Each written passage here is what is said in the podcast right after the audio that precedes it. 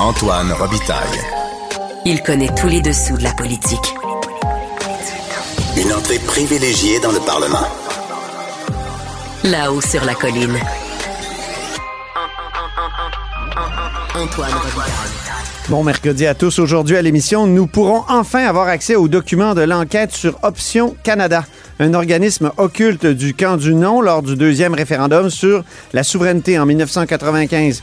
En 2007, le juge Bernard Grenier avait mené à huis clos une commission d'enquête sur Option Canada, mais avait frappé tous les documents d'une ordonnance de non-publication éternelle. Or, par une motion, l'Assemblée nationale viendra annuler cette ordonnance. Pascal Bérubé du Parti québécois vient nous en parler. Mais d'abord, mais d'abord, parlons de la nomination des juges. Antoine Robitaille. Il pourrait nous réciter la Constitution canadienne mot par mot. Mais il aime mieux animer son émission. Le ministre Simon-Jeanin Barrette a nommé un ami à la magistrature. Il a annulé au moins cinq concours. Plus de dix ans après la commission Bastarache, le sujet de la nomination des juges redevient chaud. On en parle avec André Albert Morin. Bonjour. Bonjour, M. Robitaille. Député de l'Acadie du Parti libéral euh, du Québec et avocat lui-même. Le juge Marc-André Gosselin, là, qui a été euh, nommé, est-ce qu'on a des doutes quant à son impartialité et sa neutralité compte tenu du, du processus de nomination? Non, pas, pas du tout. Pas du tout. Il faut savoir que dans le cas de sa nomination, vous avez fait, vous avez évoqué vous-même euh, tout à l'heure le processus de sélection des juges. Il y a un règlement qui fait en sorte qu'il y a un comité indépendant formé de plusieurs personnes qui va faire une évaluation des candidatures.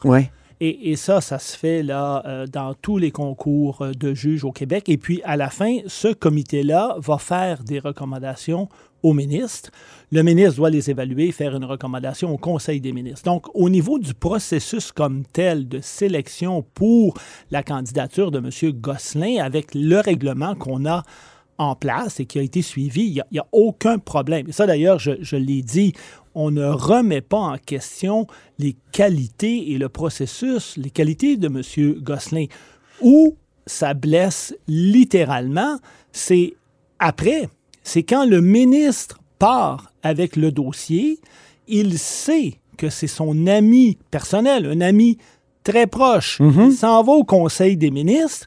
Et là, ce qu'on apprend par la suite, c'est qu'il n'en parle pas à ses collègues, il n'en parle pas au premier ministre. Il se place carrément dans une situation très, très difficile. Il aurait dû, quant à moi, d'abord dénoncer, le dire que c'était son ami, puis après ça, se retirer et là, laisser ses collègues délibérer et revenir.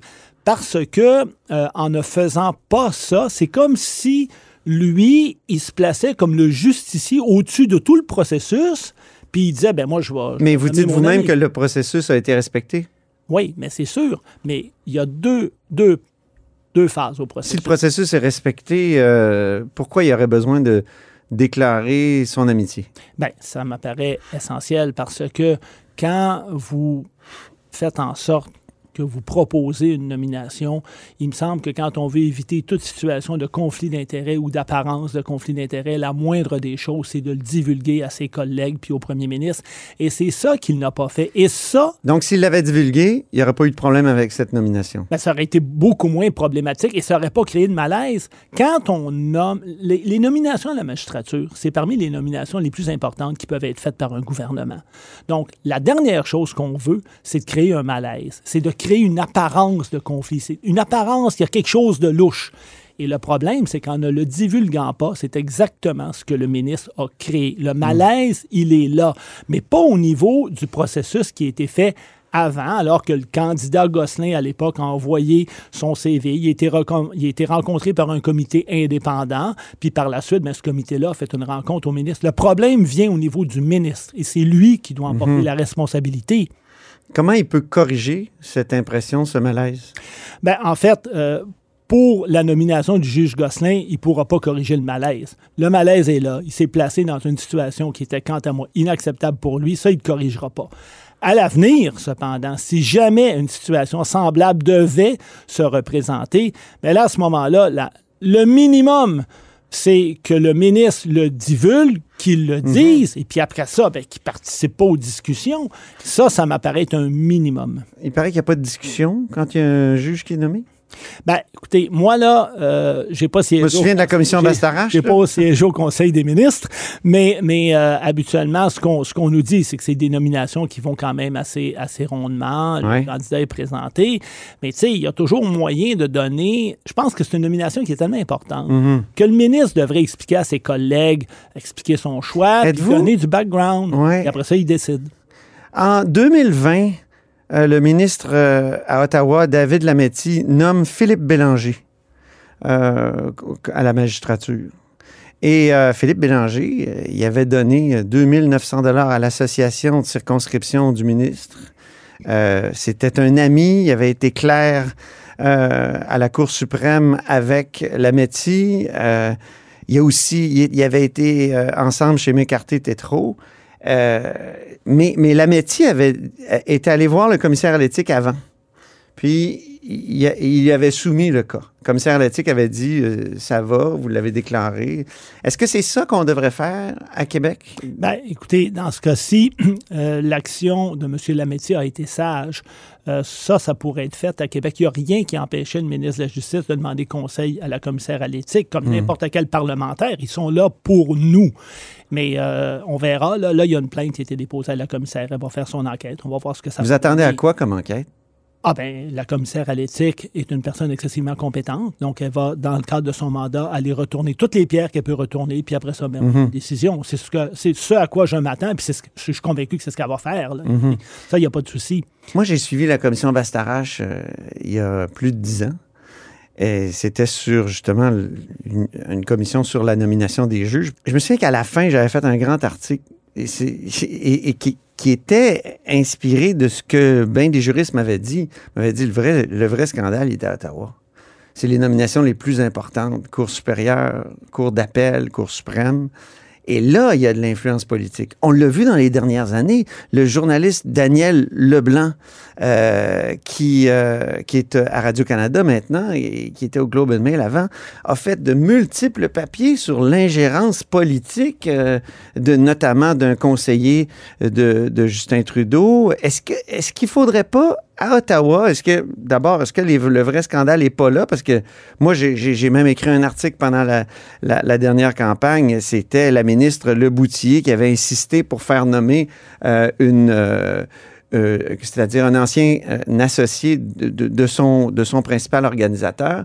Est-ce que est-ce qu'à Ottawa, on ne devrait pas aller beaucoup plus loin, vu qu'on vu qu'on s'indigne de, de, de ce que M. euh, Jolin Barrette a fait? Mais moi, je vous répondrai de la façon suivante. Au Québec, là, euh, on a un mécanisme avec un règlement, donc hein, un document législatif qui est public, qui met en place un comité de sélection des juges. Le Québec, dans ses lois, est souvent précurseur. Et, et au Québec, on est innovant. Donc, moi, je pense que le système québécois est excellent.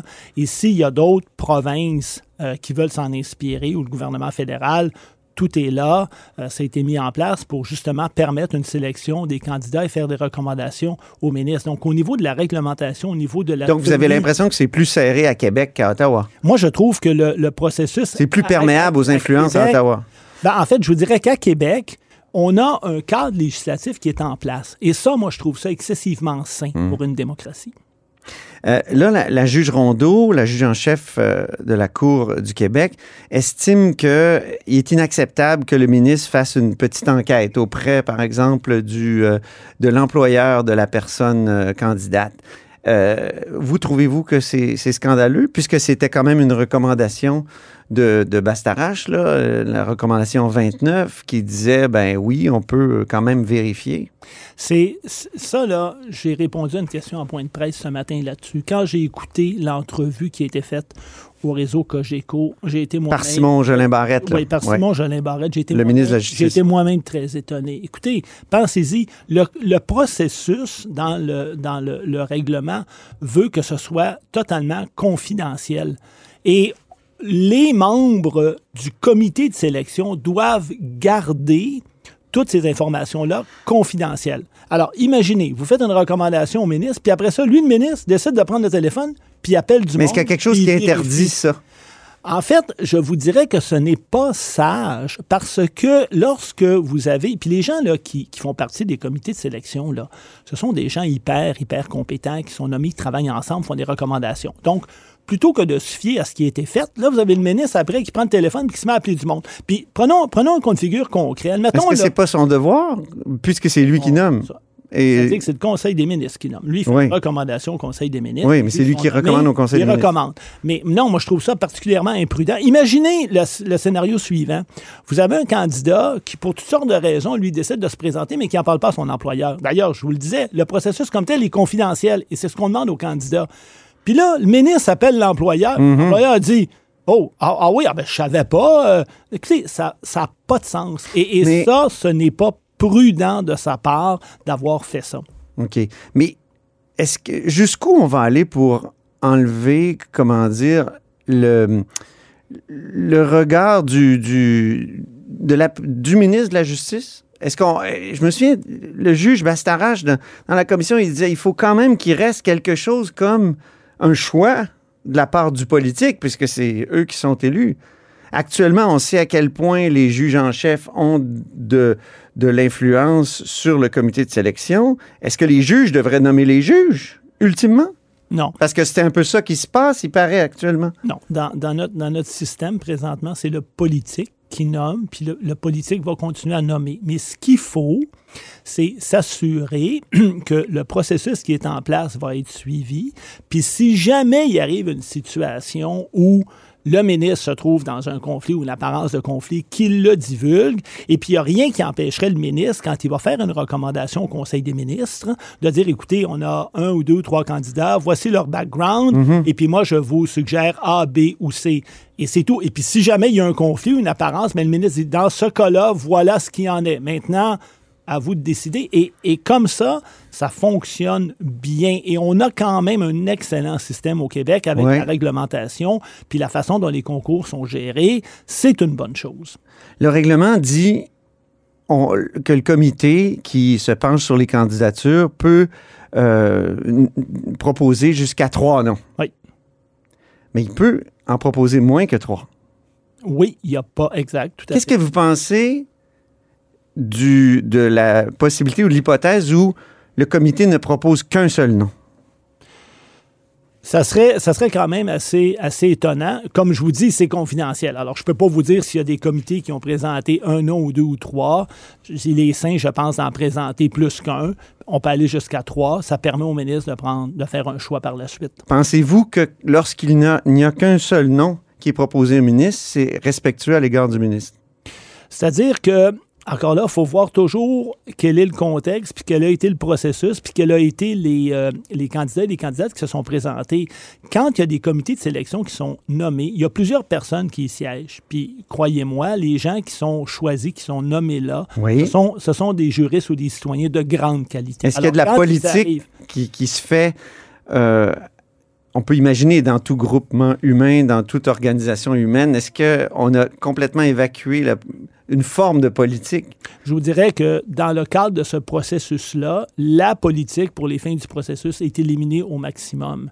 ça, ça, je suis, ça, je suis très, très confiant. Mhm. Mais s'il y a juste un seul nom, est-ce que ça peut justifier l'annulation d'un Ben, concours? ben, alors, encore là, ça, c'est le ministre qui va décider. Est-ce que le ministre peut annuler un concours? Oui, ça peut arriver. Encore là, il faut qu'il y ait des, Mais est-ce que ça faut des bonnes justifie raisons? s'il y a juste Ben, un nom? Pas nécessairement. Pas nécessairement. Ça, je peux pas vous dire que parce qu'il y a un nom, ça justifie de l'annuler. Mais que- quel choix le politique a à ce moment-là? Vous Euh, dites que c'est le politique qui doit décider. Oui, mais dans un cas comme ça, évidemment, il y a moins, il y a moins de choix. Ça, c'est clair. Mais ça ne veut pas dire que parce qu'il y a un seul nom, le ministre doit annuler le concours. Et d'ailleurs, on ne sait pas, mais ce qu'on sait, par exemple, c'est que M. Jolin Barrette en a annulé plusieurs concours dans les dernières années. Ben oui. Ça aussi, c'est étonnant.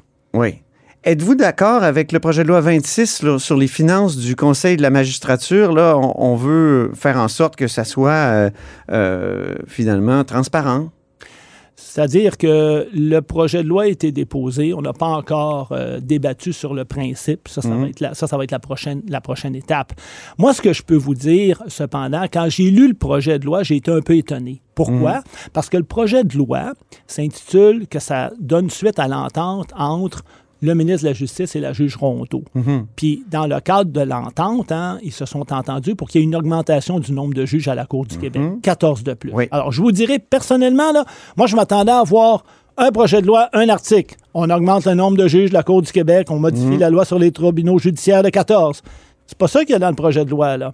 Là, il y a d'autres articles qui veulent traiter de la façon dont l'Assemblée nationale pourra voter des crédits. Et si vous avez suivi et regardé ce qui s'est passé dans l'actualité récemment, à peu près tout le monde est sorti. Le barreau, le Conseil de la magistrature, l'Association des juges provinciaux.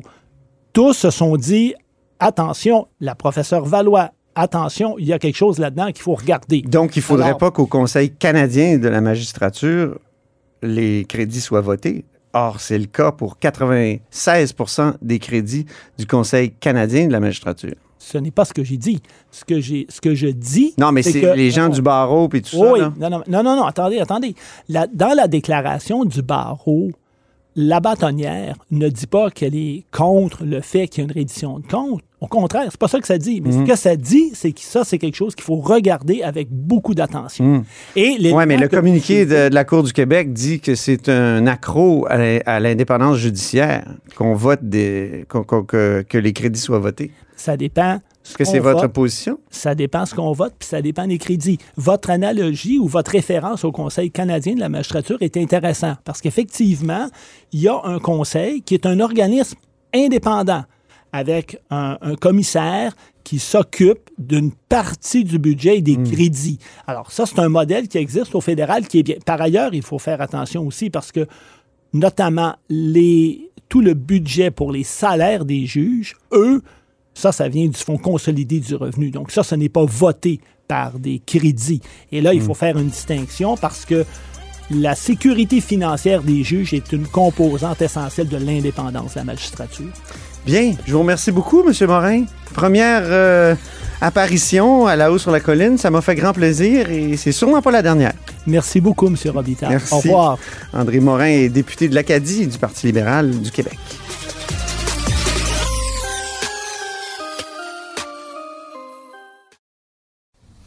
Antoine Robitaille. Le véritable troisième lien. Le Salon Bleu à vos oreilles. Et tout ça sans utilisation des fonds publics.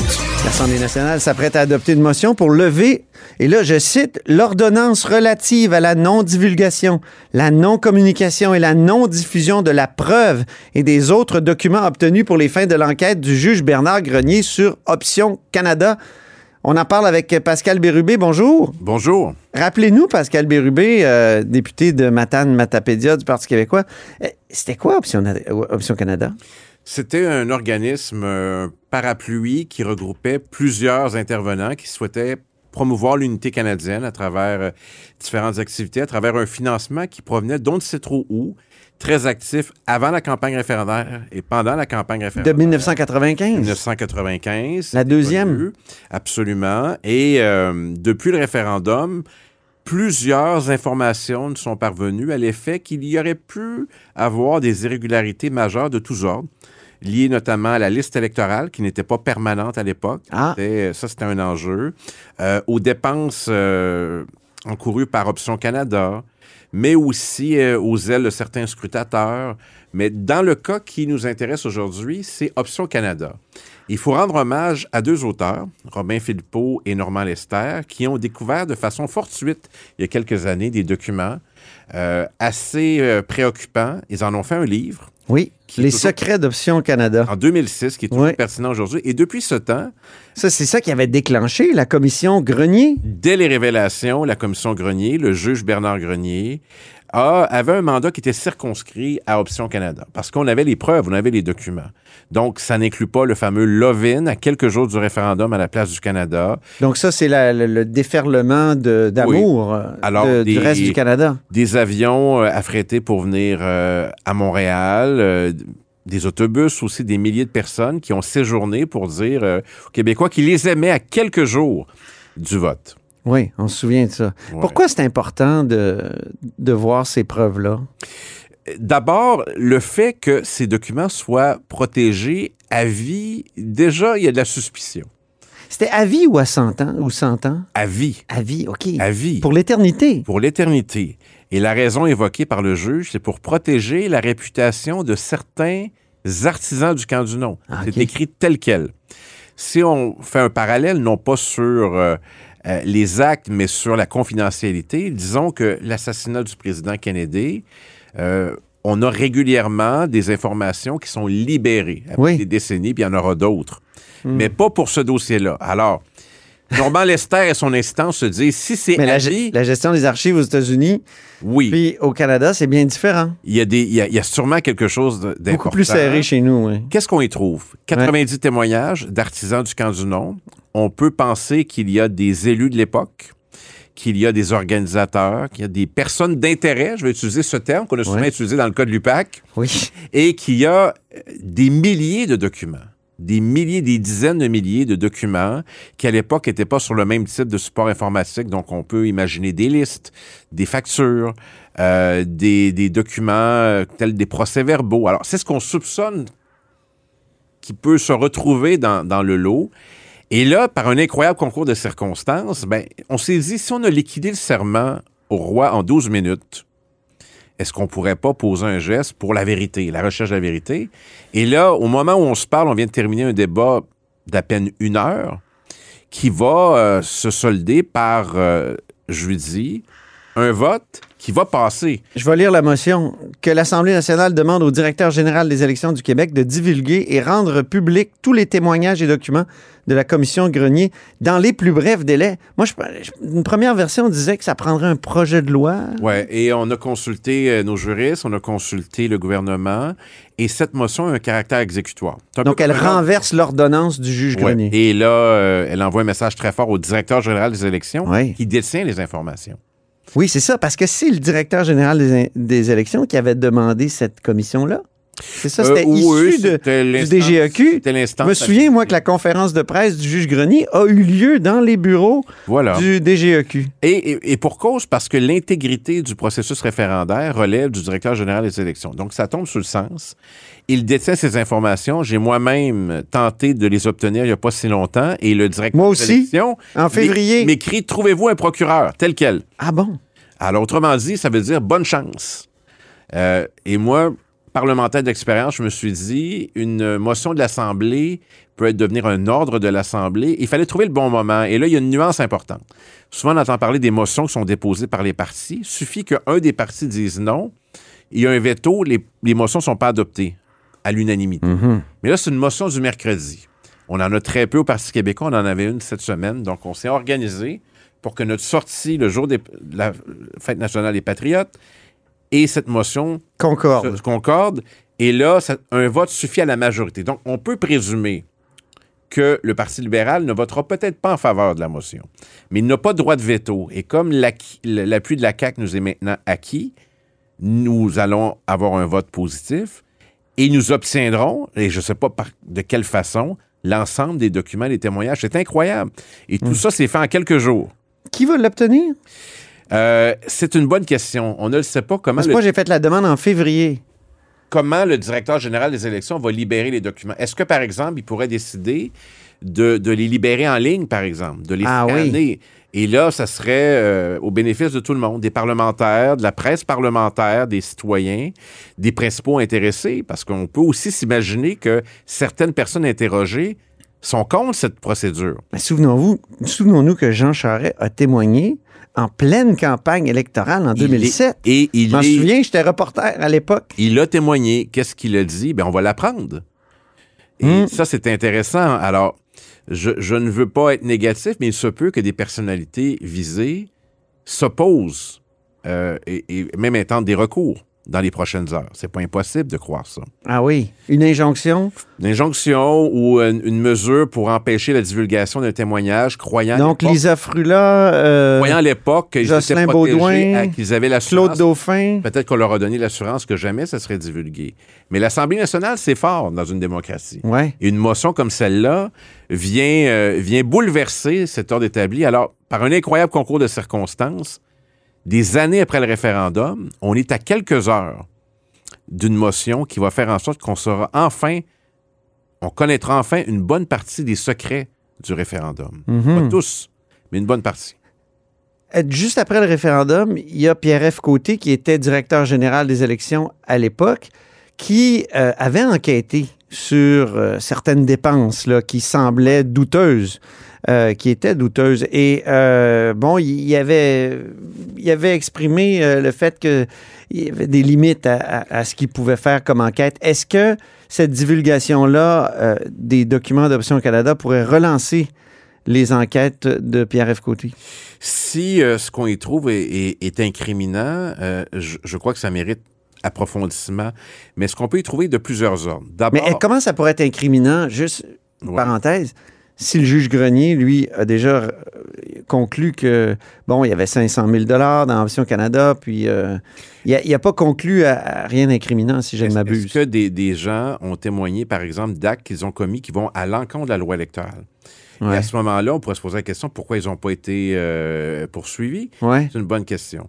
Mais il y a plusieurs ordres de- d'intervention. D'abord, il y a le financement. Euh, c'est régi par la loi sur les référendums. Donc, il y, a, il y a un plafond, puis il y a deux comités, le oui et le non. Ensuite, il y a la gestion de la liste électorale. Ça, j'espère que ça s'y retrouve parce qu'il est de notoriété publique que des gens, par exemple, qui étaient des villégiateurs, qui avaient une résidence secondaire, par exemple, en Estrie, en Outaouais ou dans le Témiscamingue, et qui habitaient de l'autre côté, sont venus voter. Un nombre impressionnant d'étudiants et d'étudiantes de McGill, par exemple. Tout ça est arrivé.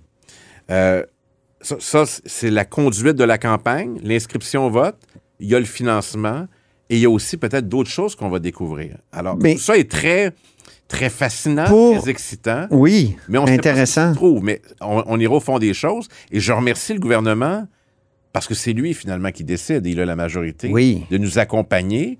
Ça l'honore. Et je pense qu'on y gagne tous de connaître vraiment ce qui s'est vraiment passé à un moment important que- de notre histoire collective. Mais au fond, vous contestez les résultats du référendum de 95 et les résultats officiels. Et là, évidemment, dans, dans les dernières années, il y a eu aux États-Unis un, exemple de contestation d'élection. Donc, autrement dit, êtes-vous un peu trumpiste pour ce qui est du, Non. du référendum de 95? Est-ce que vous êtes prêt à dire le oui a gagné, puis on se les fait voler comme d'autres l'ont dit? C'est le cas, c'est c'est le cas. On, on reconnaît le, le résultat, mais des éléments nouveaux sont portés à notre attention et méritent analyse. Par exemple, si un nombre important d'étudiants se sont inscrits suite à une manœuvre organisée, on ne peut pas présumer pour qui ces personnes ont voté. Mais si euh, l'opération était menée par un camp, en l'occurrence le camp du non, on peut penser qu'ils avaient une assurance que ces personnes allaient voter en faveur de cette option. Alors, c'est tout ça. Et quand même, c'est circonscrit. Le juge Grenier a enquêté sur Option Canada. Il est avéré, il est connu, il est établi qu'il y a plus de 500 000 de dépenses euh, qui n'étaient pas enregistrées dans le parapluie du camp du non. Est-ce qu'il y a d'autres choses? Est-ce que ça peut nous mener vers d'autres pistes qui n'étaient pas dans le mandat du juge Grenier? Non. Je donne l'exemple du Lovin. Parce que le livre Option Canada parlait de 5,2 millions. Oui, Oui. Mais le, le, le Lovin, il est financé par qui? Par des compagnies aériennes, des compagnies d'autocars, par des regroupements de gens d'affaires pan-canadiens. Est-ce qu'on obtient des informations qui nous permettraient d'en savoir plus sur les commanditaires de cette opération, qui a certainement joué un rôle en fin de campagne référendaire? Je ne sais pas ce qu'en pensent les principaux acteurs. J'ai pris la liberté d'envoyer le fruit de notre démarche à Maître Lucien Bouchard. Ah bon? Et, et je serais curieux de l'entendre à cet effet. C'est quand même un acteur. Ben, nous aussi. Alors, euh, j'ai vous- pas de retour, mais on se connaît assez bien dans la vie. Oui. Je vais certainement lui parler dans les prochaines heures. Bon, ben vous lui direz de venir à la haut sur la colline, puis on, on l'accueillera une fois qu'on... cette recommandation Oui. euh, parce que vous vous intéressez à ces questions-là. Oui. Donc, je vous écoute régulièrement. Je sais pas si je peux évoquer que ce genre d'enjeu vous érotise à certains égards. Absolument, c'est le mot. Très juste. Merci beaucoup, Pascal Bérubé, Ce sera le mot de la fin. député de Matane Matapédia. Et euh, est-ce qu'on dit leader parlementaire? Non, c'est Euh, vrai, vous ne l'avez pas le vrai titre. Je ne l'ai pas parce que le, la CAQ, le Parti libéral et Québec solidaire refusent de me reconnaître et de me financer en conséquence, surtout parce que c'est moi. Merci, au revoir.